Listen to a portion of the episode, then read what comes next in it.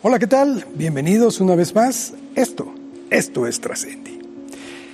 ¿Qué le cuento? Hoy tenemos la oportunidad de poder charlar con un personaje, un hombre que las redes lo han hecho muy famoso, por supuesto, sus conocimientos y seguramente usted lo ha visto en muchos programas, tanto de televisión, participa en radio, escribe libros. Bueno, es uno de los consultores más buscados a nivel personal y a nivel empresarial en lo que es América Latina. Me refiero a Elios Herrera. Le invito a que se quede con nosotros. La entrevista va a estar de rechupete. Vamos con él. Elios, gracias, gracias por estar con nosotros. Te agradezco mucho que hayas venido aquí a nuestras instalaciones de Presa Madín de la Universidad Humanitas. Están espectaculares. Está padre, ¿no? Están muy bonitas. Están padres. Muy, muy bonitas. Oye, vamos entrando en materia, si me lo permites. Encantado. Fíjate que estaba yo viendo, sin duda eres uno de los consultores más, más demandados. Por todos lados te buscan. O sea que me demandan todos mis clientes por incumplimiento Yo de creo que al contrario. yo creo que al contrario. Te busca mucho la gente. ¿Sabes qué? Yo creo que es muy importante el lenguaje que usas. La amenidad. El, el que tienes conocimientos muy vastos, pero los aterrizas muy bien a la gente. Yo quiero empezar esta entrevista. Platícame, ¿cómo te metes en este campo? ¿Por qué te metes en esto? Uy, pues un poco por error, este, un poco por vocación. Son ya 32 años. Sí, efectivamente, Carlos, eh, sí creo que somos de los, de los consultores que más trabajamos en la parte de desarrollo humano vinculada a la productividad, que es lo que hemos hecho los últimos 32 años de carrera, en dos verticales, liderazgo y desarrollo de fuerza de ventas, principalmente esas dos cosas. Y bueno, pues al año hacemos más o menos 100, 110 eventos, este, que si le multiplicas, pues ya son una numeralia de más de 3.500 eventos, 5 millones de participantes en vivo, este, 5 libros. O sea, sí, sí, la verdad es que tenemos ya una carrera muy larga. Hace rato en la introducción decías que, que, que me, me exponen mucho las redes sociales. La verdad es que no, Carlos. La verdad es que eh, soy de estos consultores antes de las redes sociales. De hecho, muchísimos colegas míos tienen 50 veces más impacto en redes sociales, pero, pero, pero el 10% de carrera. ¿No? Entonces, yo soy, digamos que de esta generación de 32 años de carrera. O sea, hay, hay, hay muy pocas eh, firmas con, con, tanta longevidad. Lo que pasa es que empecé muy chamaco, empecé muy, muy chavo, de veras, muy, muy chavo. No, pues sigues chavo. 16 años y medio, 17 años, yo ya estaba jalando cables y poniéndole este, el equipo de sonido a algún otro consultor y algún maestro y algún mentor y, y acomodándole las sillas para que estuvieran derechitas, y ¿sabes? Entonces fui chicharo como año y medio, dos años, desde los 16 años. Entonces ya, ya, ya estaba yo metido en este este, en este tema de, de las conferencias, de, de, de, los cursos, de la capacitación. Oye, pero para ser consultor también tienes que tener un bagaje que te respalda muy fuerte, académico. ¿Qué estudiaste? ¿Qué decidiste? Porque dices que empezaste 16 años jalando los cables. Sí, sí. Bueno, a ver, desde los 16 años yo jalaba cables y a los 18 yo ya vivía de esto mucho, pero mucho tiempo antes de terminar una formación académica formal. Eh, yo estudio la carrera de psicología y luego de administración, pero yo iba, yo iba como oyente a la facultad de psicología. Yo iba como oyente a, adelantar materias, a, buscar soluciones de mis clientes. O sea, porque yo ya estaba trabajando en la vida, en la, vida productiva. Entonces yo iba a, a las, materias y yo le decía al maestro, oye, no estoy ni matriculado, pero me interesa tu materia porque tengo un caso donde necesito de esta información. No, bueno, los maestros se pues, excitaban. Imagínate un chavito de 18 años que te diga, me interesa tu clase, ven, por favor, déjame escucharla, no me importa el título, quiero tu conocimiento. Bueno, los maestros realmente la verdad es que me disfrutaban mucho, ¿no? Esta experiencia. Hoy, después de tantos años, lo veo con los chavos que se interesan. Pues es muy, es muy sexy que un chavo quiera aprender así, ¿no? Y ya después de muchos años ya terminó la carrera de administración y ya un poco más por, por requisito que por otra cosa. Pero lo que realmente nos da más bagaje es la experiencia de los casos prácticos que vamos solucionando. O sea, lo que aprendes con un cliente te forma y lo que aprendes con un cliente pues forma parte de la solución que le vas a ofrecer al siguiente y luego al siguiente y luego al siguiente y a lo largo de tantos años pues la verdad es que te vas haciendo de casos de estudio la diferencia es que bueno pues aprendimos a cobrarlos en vez de estudiarlos nada más oye Elias ¿Cómo le haces? Porque además tienes mucha facilidad para poder relacionarte. Una cosa es dar las ponencias, dictar conferencias y otra, pero tú te has manejado muy bien a tal grado de que todos los medios de comunicación, una buena parte de ellos, te buscan permanentemente. De hecho, pues estás codo a codo todas las semanas en varios de ellos participando de forma regular. Sí. ¿Cómo decidiste y cómo fue tu impulso para llegar a, estos medios?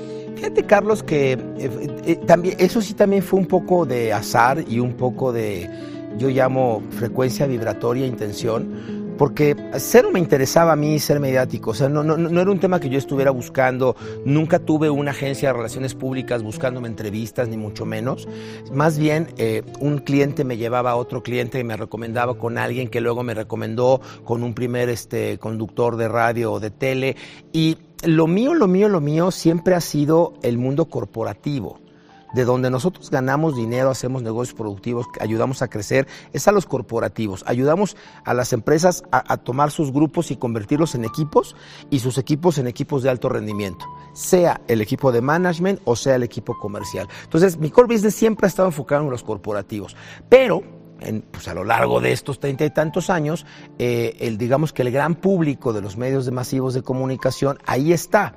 Y, no necesariamente tenía yo acceso ni, ni productos que venderles.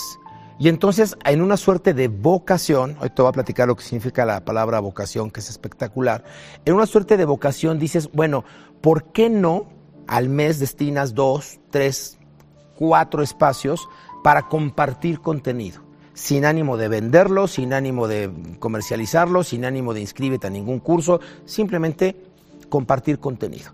Y dices, híjole, regálame cinco minutos para aportar algo que le puede servir a alguien. Entiendo que los medios masivos eran, para entretener, Ahora ya son un poco más que eso.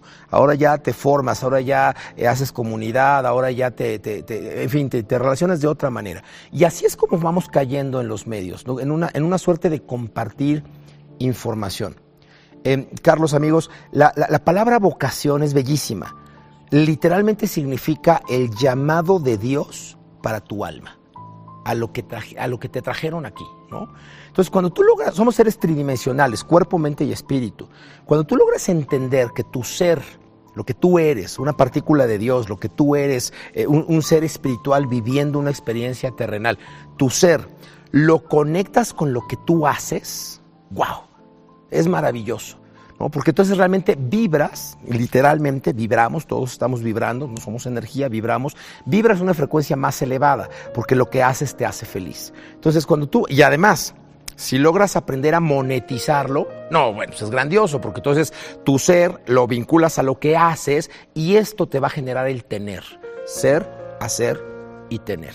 Entonces, en esta suerte de, yo entiendo desde muy chavo que lo que a mí me toca como alma es tomar información, convertirla en cápsulas, convertirla dosificadamente en una propuesta de contenido en distintas suertes, liderazgo, ventas, motivación, eh, hablar en público, en fin, y aportarle así a otras almas. Y eso es lo que hemos hecho desde hace muchísimos años. Entonces, cuando llegamos a los medios de comunicación, pues entramos como muy, pues muy fácil, entramos como muy dispuestos, porque los medios también están ávidos de eso. ¿No? O sea, de repente tú tienes un programa, no sé, una revista de tres horas diarias en radio, llega un momento en que dices, válgame Dios, ¿qué digo? ¿A quién invito? ¿Y cómo lleno de contenido tres horas diarias? ¿no? Entonces, eh, eh, se junta un poco, digo yo, el hambre con las ganas de comer. Pero es que además, fíjate que los medios, yo creo que han cambiado mucho, se han cambiado el chip.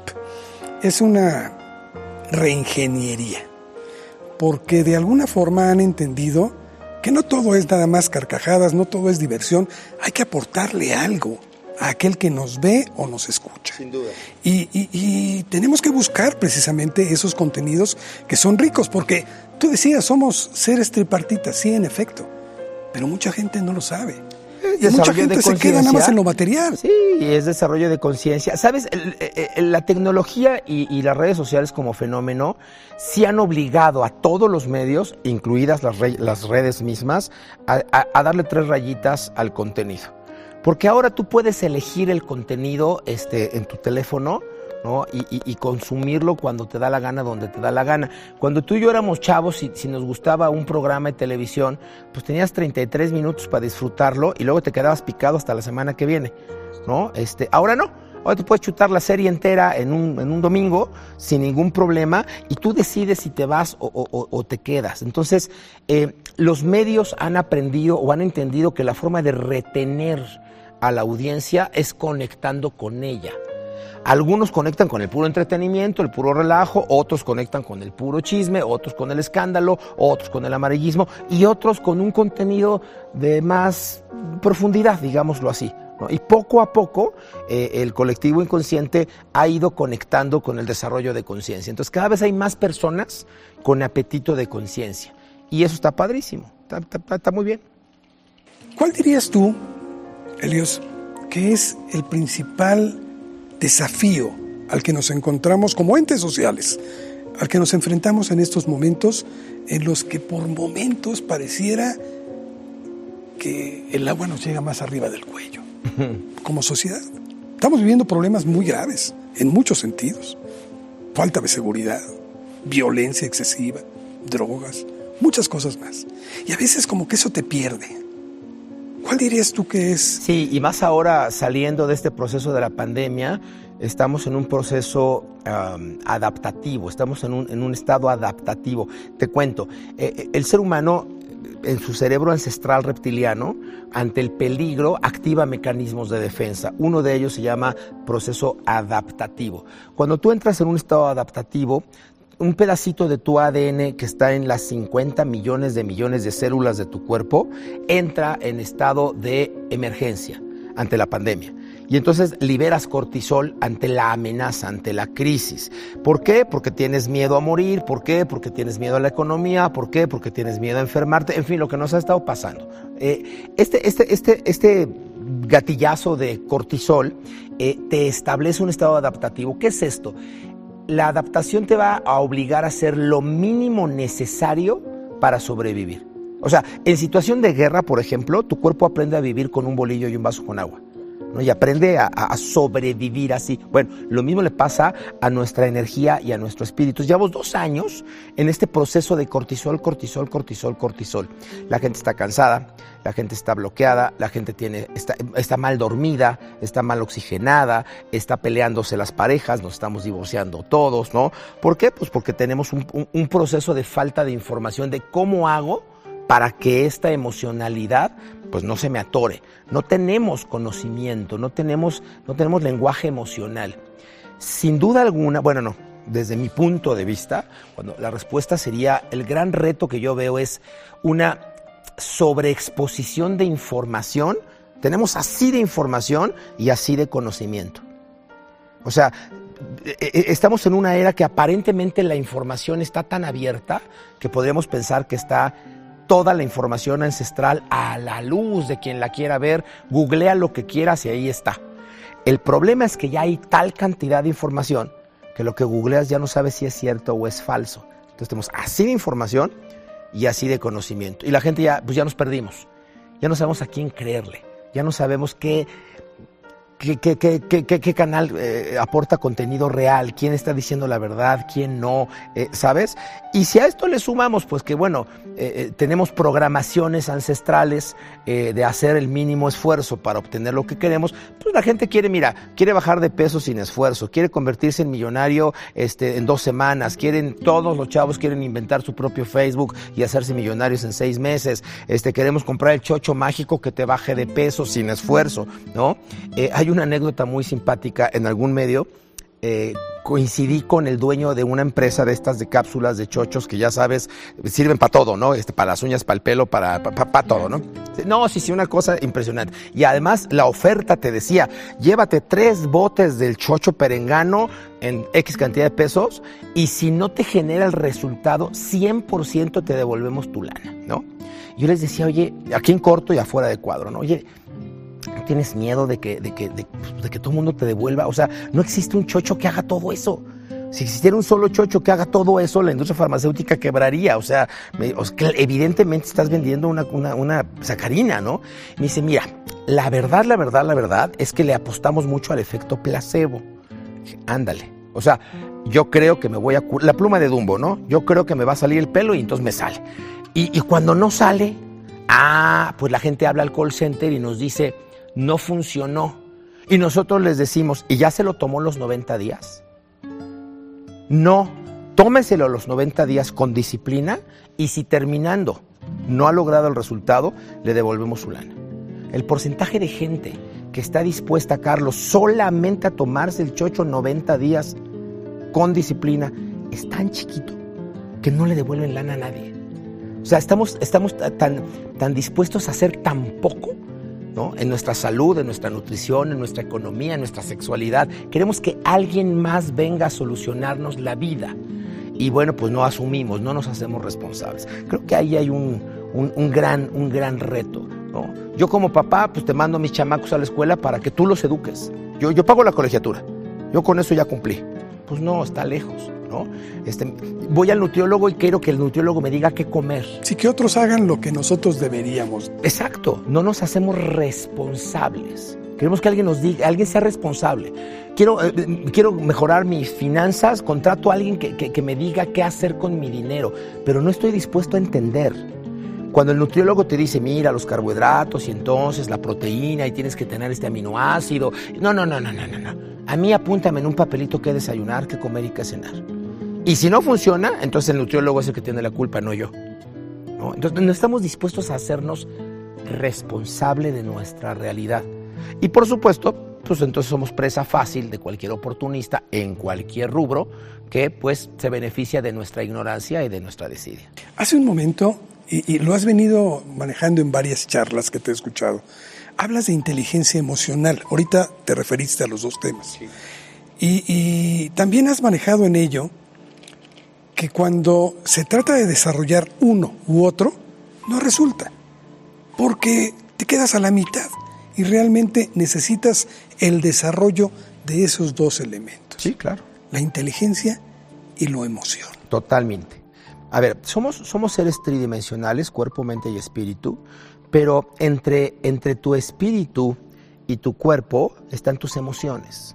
O sea, las emociones son la respuesta química de tu cuerpo físico a un estímulo mental. Daniel Goleman, cuando habla de inteligencia emocional, pretendería que somos inteligencia emocionales al mismo tiempo. Eso no se puede. O sea, tu cerebro ocupa de un lado la inteligencia y del otro lado la parte emocional. No puedes ser inteligente y emocional al mismo tiempo. O sea, cognición y emoción no van al mismo tiempo. Más bien es el uso inteligente de tus emociones, que son cosas distintas. La palabra emoción toma e-moción, energía que genera movimiento. Cualquier acto en nuestra vida exige de una emoción previa. El tema, Carlos, es que aprendemos en un esquema de configuración qué emoción tiene que ser a, a, a conectada a qué conducta.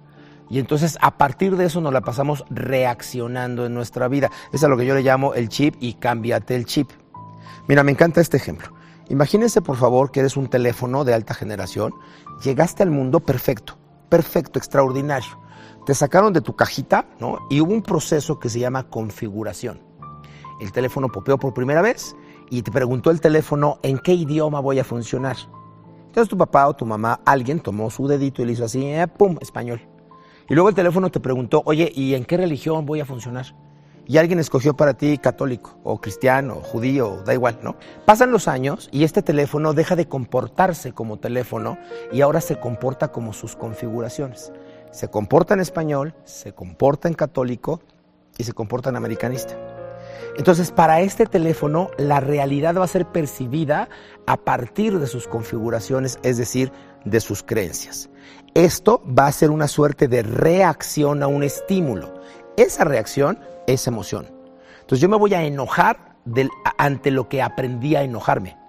Me voy a poner muy contento ante lo que me enseñaron que me tenía que generar alegría. Me voy a poner muy triste ante lo que me enseñaron que me tiene que dar tristeza. ¿Me explico? Estamos muy condicionados. Totalmente. Pero totalmente, 98% de nuestra conducta es inconsciente y está configurada en el inconsciente. Entonces, esto está de la fregada porque entonces el 100% de mis resultados depende de mi conducta y mi conducta depende de mis emociones y mis creencias. Cuando yo quiero cambiar algo, a veces alcanzo a cambiar la conducta, pero no cambio la configuración. eventualmente el cerebro me lleva a seguir haciendo la conducta que antes hacía. ¿Sí me explico? Y bueno, pues me frustro. Ah, entonces contrato un motivador. No alguien que me diga, tú puedes, échale ganas, vamos. Sube la dopamina, sube la endorfina, salgo del evento súper empoderado y tres días después, pues agua de tamarindo, ¿no? Pues la endorfina baja y entonces me siento, otra vez estoy muy frustrado. Y otra vez estoy, estoy, estoy muy triste porque no logro generar un cambio profundo. Se lo estoy aventando todo a la emoción. Y es como tú bien dijiste, aprender, practicar, cognición, emoción, conocimiento, conducta. Y es las dos al mismo tiempo lo que se convierte en sabiduría. La información que se le pone conducta y que genera un resultado, eso es sabiduría.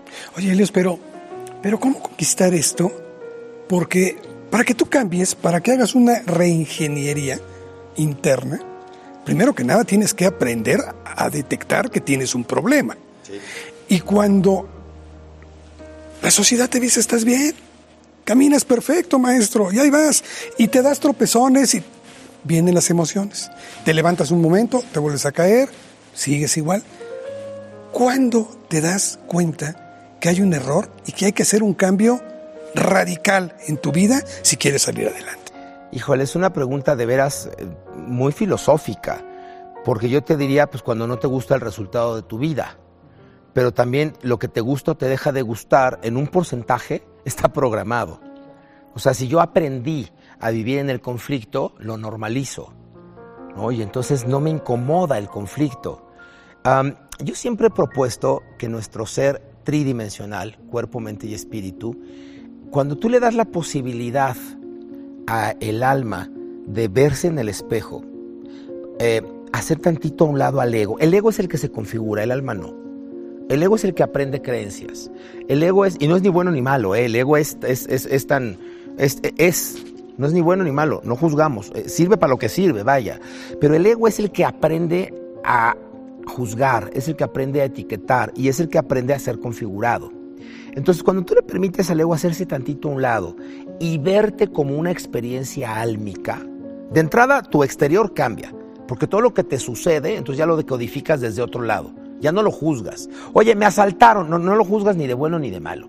Ves que es una experiencia que puedes aprender algo con ella y que la puedes transmutar en lo que tú quieras, ¿no? No te tiene que gustar. Pero cuando tú tienes esta posibilidad de conectar con la conciencia, Carlos, eh, el caminito es muy sencillo tu manifestación es un reflejo de ti. O sea, tu cuerpo externo es un reflejo de lo que está pasando. Tu economía es un reflejo de tus pensamientos y tus emociones. Tu sexualidad es un reflejo de tu energía y de su uso o mal uso. Tus relaciones, pareja, hijos, amigos, etcétera, son una manifestación externa de algo que está pasando adentro. Entonces, yo le digo a las personas y a las empresas, si no te está gustando lo que manifiestas, espejéalo y trata de conectarlo con la conducta que te lleva a ese resultado. Y esa conducta trata de identificar si es tuya o está configurada. Si es tuya y la decidiste así, pues acéptala y cámbiala. Y si está configurada, pues está más fácil. Porque entonces no tienes ni siquiera la pérdida de que estás perdiendo tu esencia, simplemente estás obedeciendo un protocolo social que no era tuyo. Pero ¿qué hay, Elios, con la postergación.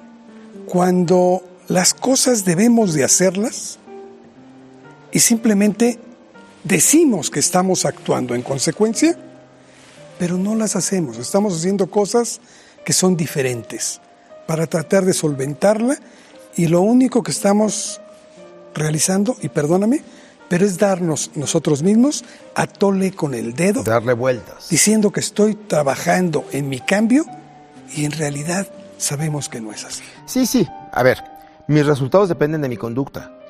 De mi conducta, no de mis decisiones, no de mis intenciones, no de mis deseos. Hay, consultores que te dicen, cierra los ojos, decreta al universo y entonces tu vida va a cambiar. No, no, a ver, espérame. En este mundo físico de realidades físicas, solo las causas generan reacciones.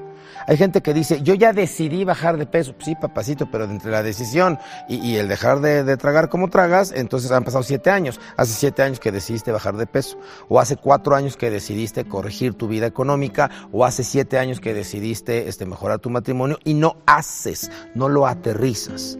En esta, en esta imposibilidad de llegar a la conducta hay dos cosas. Una configuración incorrecta y un beneficio secundario. Yo estoy obteniendo un beneficio secundario por no ejecutar la conducta que intuyo tengo que ejecutar. ¿no? A lo mejor, si mi matrimonio no funciona y llevo 12 años victimizándome, pues a lo mejor mis hijos me reconocen como víctima y entonces siento la conexión. Eh, eh, o recibo el amor que no recibí de chiquito de mis hijos a partir de victimizarme. Y creo que si yo solucionara este tema, ya no podría yo victimizarme. Entonces ya ese beneficio secundario siempre es neurótico. Lo mismo pasa con la comida, lo mismo pasa con, en fin, con cualquier faceta. La gente sabe que tiene que cambiar lo que tiene que cambiar. ¿Y por qué no lo cambia? Pues porque tu cerebro no te lo permite, estamos configurados. 98%. Gracias, pero lo hice a propósito. Yo estoy hablando, de repente estornudo y tú, sin pensarlo, contestas salud. Una conducta configurada. No lo pensaste, no lo decidiste, inconscientemente reaccionaste. Seguramente tenías cinco años, tu papá o tu tío o alguien te dijo, mijo, cuando alguien estornude, usted dígale salud, mijo. ¿No? 20 años después, 30 años después, reaccionamos a un programa, a un set. Si yo no tengo la información correcta en mi set mental, voy a estar postergando y postergando y postergando porque no tengo, no tengo coordenadas, no tengo hacia dónde, no he aprendido, no tengo la información necesaria para sostener mi conducta. Y cuando mucho tengo ganas. Y entonces se me antoja ganar más dinero, se me antoja ser mejor líder, se me antoja llevarme mejor. Pues sí, ganas todos tenemos, pero entre las ganas y la conducta hay aprender y practicar, tomar información y convertirla en conducta. Y esa es una responsabilidad propia. Helios, entonces, por eso es que existe tanta gente. Y perdón lo que voy a decir, pero somos un pueblo de muchos millones de habitantes que viven siempre estancados. Porque son muy pocos realmente los que pueden destacar. Solo aquellos que han decidido hacer esta reingeniería, hacer estos cambios en su vida, son los que pueden accesar a estos nuevos niveles de vida? ¿Los demás están condenados a seguir viviendo en eso? Un poco sí. Un poco sí, y sí es muy triste porque es un, es un número bastante minúsculo que, de personas que realmente logran darle la vuelta a campana a todos los que estamos diciendo. Vaya, a ver, de, de las personas que se ponen a dieta menos del 6%, logran bajar de peso y mantenerse en el nuevo peso más de 20 años. O sea, muchos logran bajar. Dos años después vuelven a subir y luego vuelven a bajar y luego vuelven a subir y luego vuelven a bajar nuevamente. Estás generando una conducta pero no estás cambiando la programación. Entonces le apostamos todo a la fuerza de voluntad. Y por la fuerza de voluntad pues, pues, termina por ceder. O sea, no estamos generando cambios por conciencia, sino por emoción. Y esto es lo que decíamos hace rato, es emoción y es acción. Eso es por un lado. Y por otro lado, Carlos, eh, la gratificación inmediata que hemos obtenido en los últimos años por el consumismo, por las redes sociales, por la sobreestimulación, es bestial. Las personas ya no tenemos tolerancia a la frustración. Queremos comunicarnos en 140 caracteres. Miren, hay un ejercicio muy bonito, eh, búsquenlo en internet, en donde se le da a unos niños un malvavisco y se le dice de 5 o 6 años, está buenísimo, chéquenlo, se van a divertir mucho. Y entonces le, dicen, mira, este es un malvavisco y es tuyo. Si yo cuando regrese me devuelves el malvavisco, en vez de uno te voy a dar dos. Si te lo quieres comer, te lo puedes comer. Pero si ahorita que regrese me lo devuelves, en vez de uno te doy dos. ¿no? Ese estudio se hizo, no me acuerdo si en la Universidad de Massachusetts, eh, whatever, no importa, ¿no? Y entonces más del 80% de los niños, que es muy divertido porque lo ves y entonces los niños lo huelen y otros lo lamen y otros lo resisten y otros les vale gorro y si se lo comen. Y, bueno, ¿cuál fue el resultado del seguimiento de 25 años de ese ejercicio? 25 años de seguimiento de esta universidad. Bueno, más del 80% de los niños fueron incapaces de postergar la gratificación de tener un malvavisco para poder tener dos. La gratificación inmediata de lo quiero ya ahorita y me lo doy, 80% de los niños fueron víctimas de esa, de esa gratificación. El otro 20% que logró resistir a la, a la, a la ansiedad de comerse uno, ¿no? Y, y, recibió el segundo 25 años después. Todos, el 20%, todos exitosos en sus distintas áreas de oportunidad y de carrera y de profesión.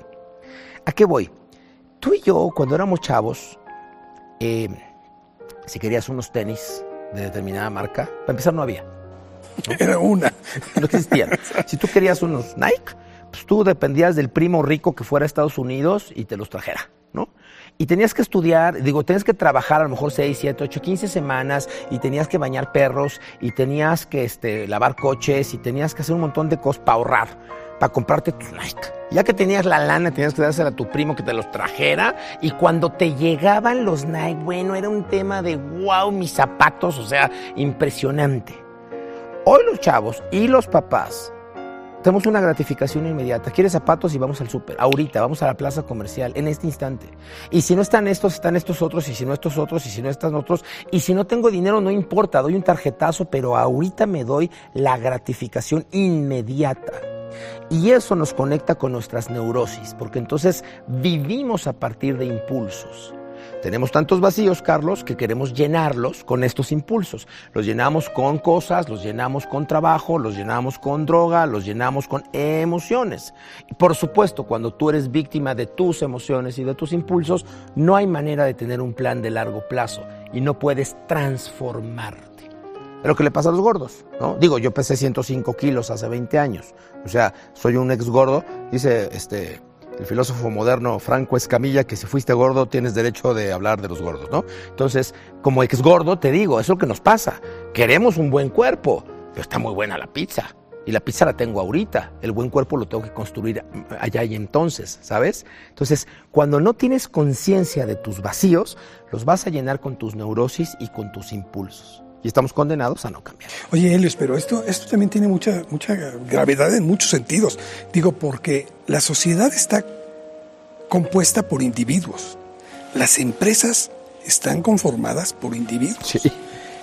Y si realmente la mayoría de nuestros individuos, quienes conformamos este México, nos encontramos en una situación de esta naturaleza, eso explica también por qué en muchos sentidos no damos respuestas para cambiar, para transformarlo. Y estoy hablando del servicio público, y estoy hablando de las empresas privadas, y estoy hablando de la educación. Aquí lo que se necesita son políticas públicas urgentes. Y no hay quien la encabece. Eh, bueno, acabas de decirlo, no hay quien lo encabece, es un tema de liderazgo. Te comentaba, eh, en Helios Serra Consultores, hace 30 años nos hemos dedicado a dos cosas, liderazgo y desarrollo de fuerzas comerciales. En todas las empresas hay líderes y vendedores. Entonces, efectivamente, los líderes, los directivos de las instituciones, el corporativo, pues antes de ser directores son personas. Y antes de ser personas incluso son almas. Pero vivimos tan lejos de esta conciencia, de esta conciencia álmica, vivimos tan en el ego, que quien está dirigiendo los destinos de la empresa de 15 mil colaboradores, pues es una alma así de ansiosa como lo que hemos estado describiendo. O sea, que seas el gran director de empresa no te quita tu pasado ni te quita tus configuraciones. Simplemente fuiste desarrollando otras habilidades, ¿no? Entonces, evidentemente, pues nos están dirigiendo. ¿Quién nos dirige? ¿Quién, a ver, ¿quién, quién, quién, quién dirige la presidencia municipal de Tampendécuaro? Pues tiene todo el poder una persona que no necesariamente tiene pues la conciencia álmica de hacia dónde está llevando a ese municipio y actúa con base en poder, con base en ego, con base en llenar sus propios vacíos. Y por supuesto, pues le da el traste a todo el entorno. Y como la gente queremos que alguien nos solucione la vida, es más fácil votar para que alguien nos solucione la vida que hacernos responsables. O mejor aún, pues mejor ni voto. ¿Para qué voto? ¿No? Entonces ni siquiera decido quién me va a gobernar. Y luego me quejo.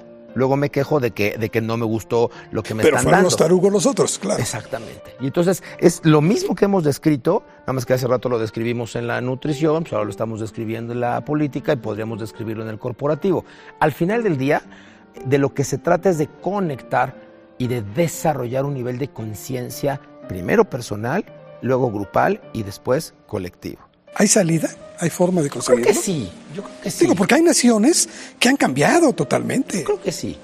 Yo creo que eh, en determinado momento, eh, a ver, los intereses económicos y los intereses políticos en determinado momento tendrán que alinearse ¿no? y se genera conducta. Primero se genera conducta y luego conciencia. Es un fenómeno que no todos los líderes entienden. ¿No? De repente tú gastas mucho esfuerzo tratando de hacer conciencia en la gente. No, no, no. El, el- el mamífero, y bueno, aquí todos somos mamíferos, unos más mamíferos que otros, pero todos somos mamíferos. El mamífero primero genera conducta y luego la entiende. Déjame darte este ejemplo. Hace 25 años en la Ciudad de México no se usaba el cinturón de seguridad. El gobierno te sensibilizaba y trataba de hacerte consciente y había campañas y había anuncios y había espectaculares con papás degollados porque eh, salieron por la, la- la ventanilla, ¿no? Y entonces este, póntelo para salvar vidas. Bueno, llegó en aquel entonces, si no me equivoco, el regente Cárdenas y dijo, a ver, olvídense ustedes de campañas. A partir de mañana, 800 pesos al que no traiga la madre esta, punto. ¿No? Bueno, pues como magia, este, en cuestión de dos o tres semanas, todo el mundo usaba el cinturón de seguridad. Y esas dos o tres semanas fue, todavía salieron, no sé si recuerdes, pero salieron camisetas con el cinturón este, impreso para que el poli no te viera. ¿no? Hasta que después ya era más barato, hombre, ponerte el cinturón que lavar la, la camiseta, ¿no? Bueno, hoy por hoy, 25 años después, tú todavía escuchas a señoras decirle a sus hijos, pónganse el cinturón porque si no nos multan. Sí, por supuesto. No hay conciencia, hay conducta.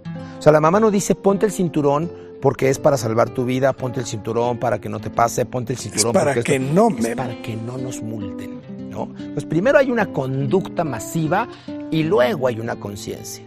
Me preguntan cuánto tiempo tarda en cambiar el ser humano. Y yo les digo, pues depende cuánta gente haya en la garita. Porque el mexicano promedio cambia de frontera y ya no tira papeles y ya paga impuestos y ya respeta a la policía. ¿Por qué? Pues porque allá hay consecuencias. Allá la conducta tiene una consecuencia.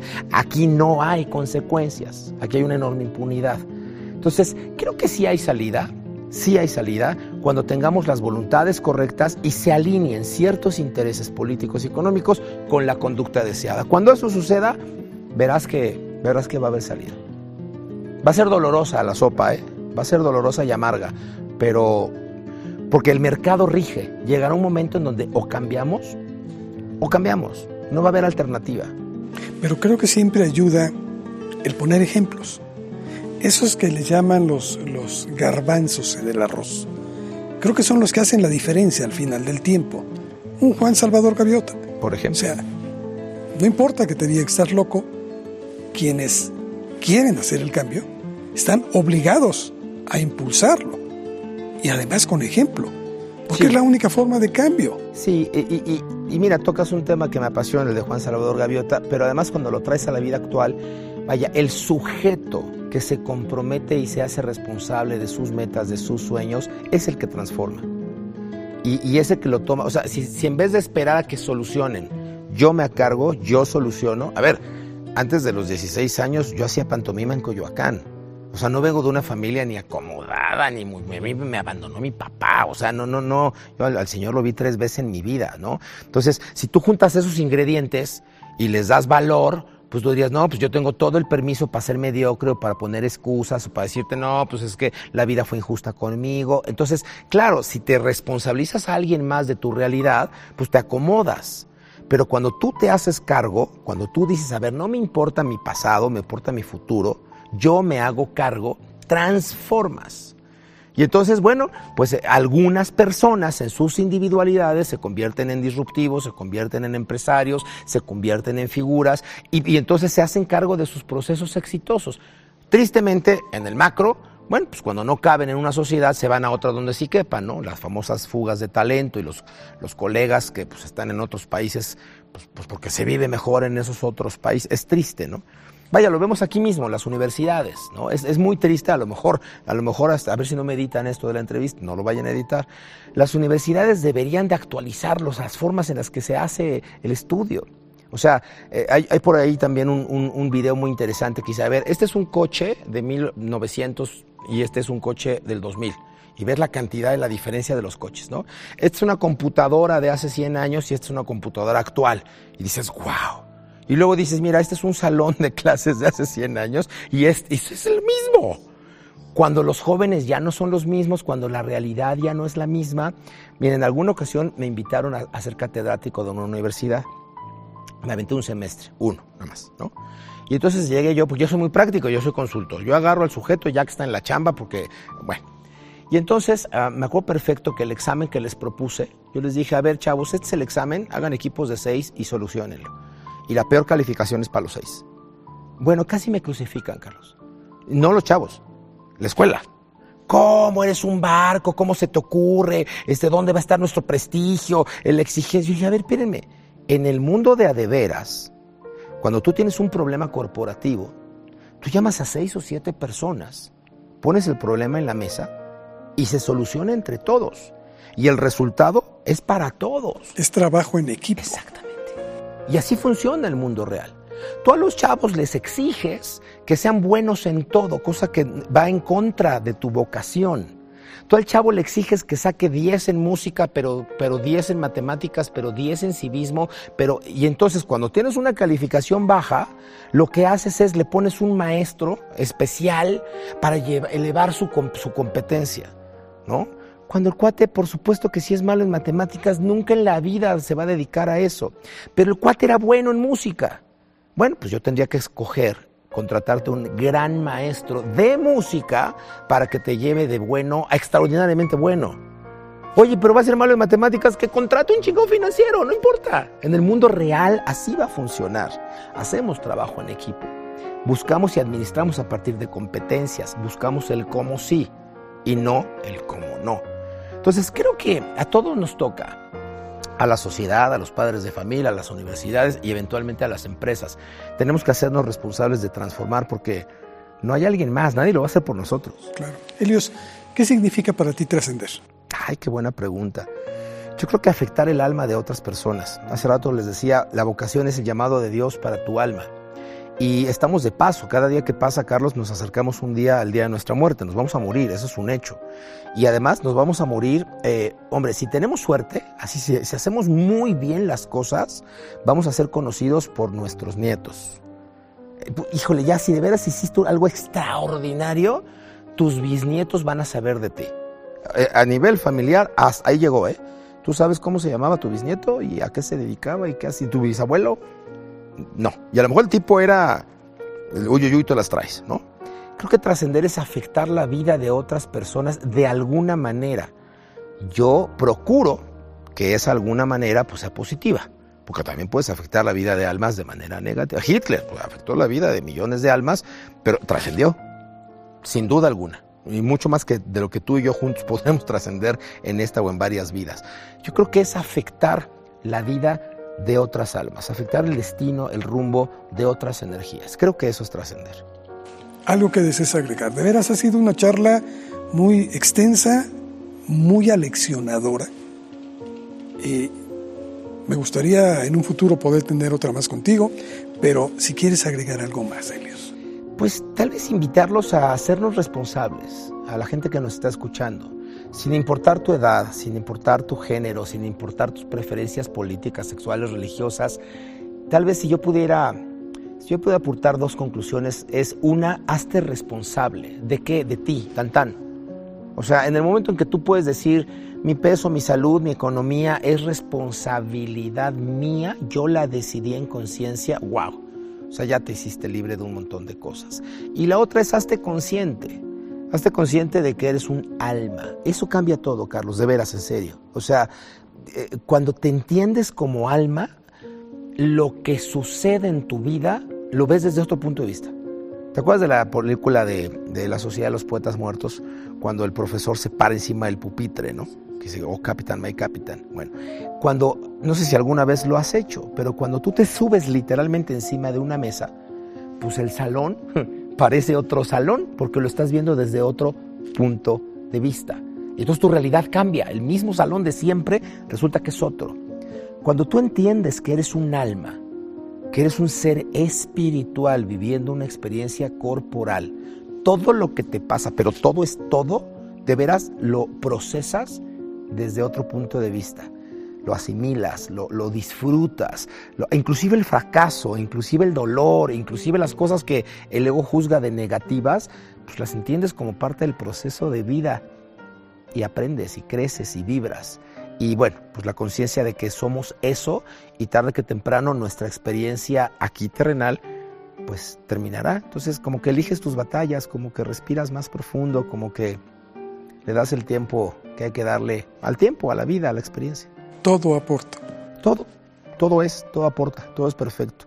Y todo puedes hacer que sea también, ¿no? O sea, porque digo, a ver, estamos muy lejos, yo estoy muy lejos de ser el tipo zen, de rápate la cabeza y medita todo el día. No, no, no, no, o sea, estoy bastante lejos de eso, mi alma no ha evolucionado tanto. O sea, puedes hacer que sea, puedes hacer que las cosas sucedan, las que tú quieras que sucedan, esté responsable y disfrútalo. Gracias, Elios. Te agradezco muchísimo, de veras. Ahora ve por qué era tan importante para nosotros tener un invitado de este tamaño, de esta naturaleza. Sin duda, creo que los conceptos vertidos aquí son muy aleccionadores. Pero después de todo, cada quien tenemos que tomar nuestra propia decisión. Gracias por habernos acompañado. Nos vemos en la próxima.